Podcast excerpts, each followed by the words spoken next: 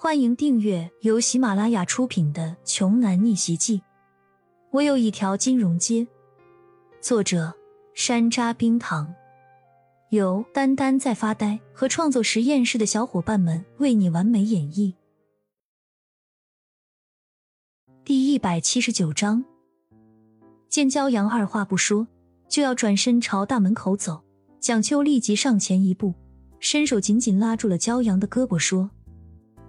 我，我是这里的工作人员，专门负责往这里拉人看比赛下注的。说白了，就是传说中的托。骄阳，我知道你从小就是一个非常善良的好人，你就帮帮我吧，可以吗？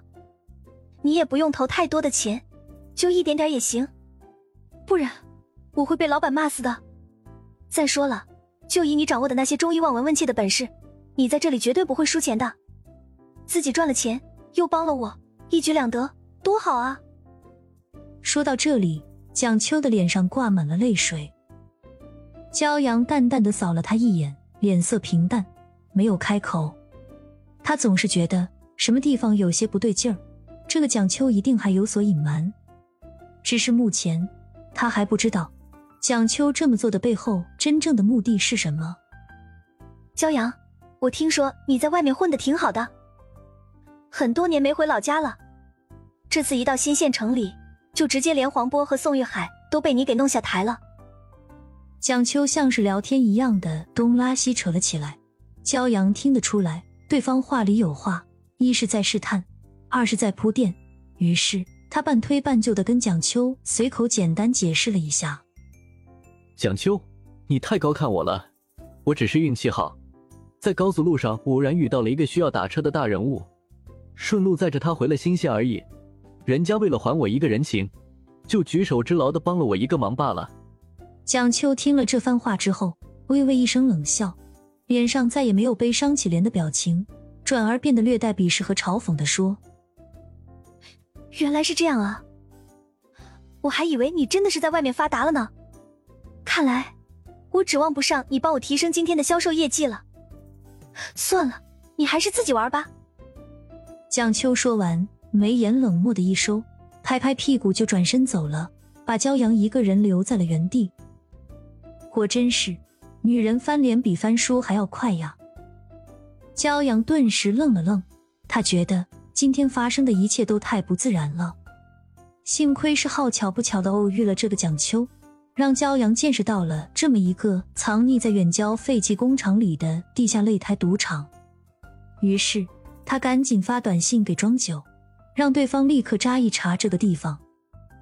另一边，蒋秋离开骄阳之后，顺着一个狭小的通道来到了擂台场后面的最深处，那里有一间办公室，而在这间办公室里可以看到整个比赛场地内外的全貌。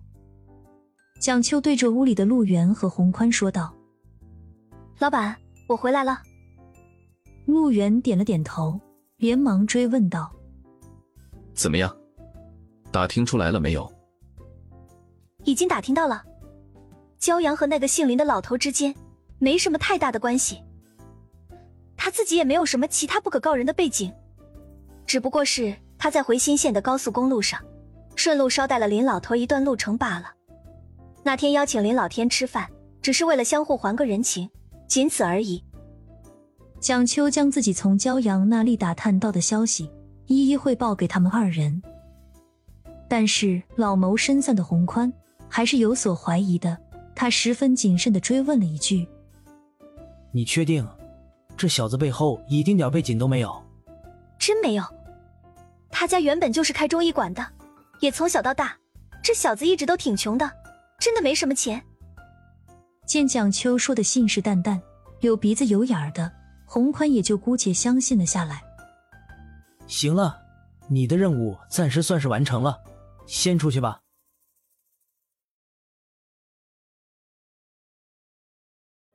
本集播讲完毕，想听更多精彩内容，欢迎关注“丹丹在发呆”。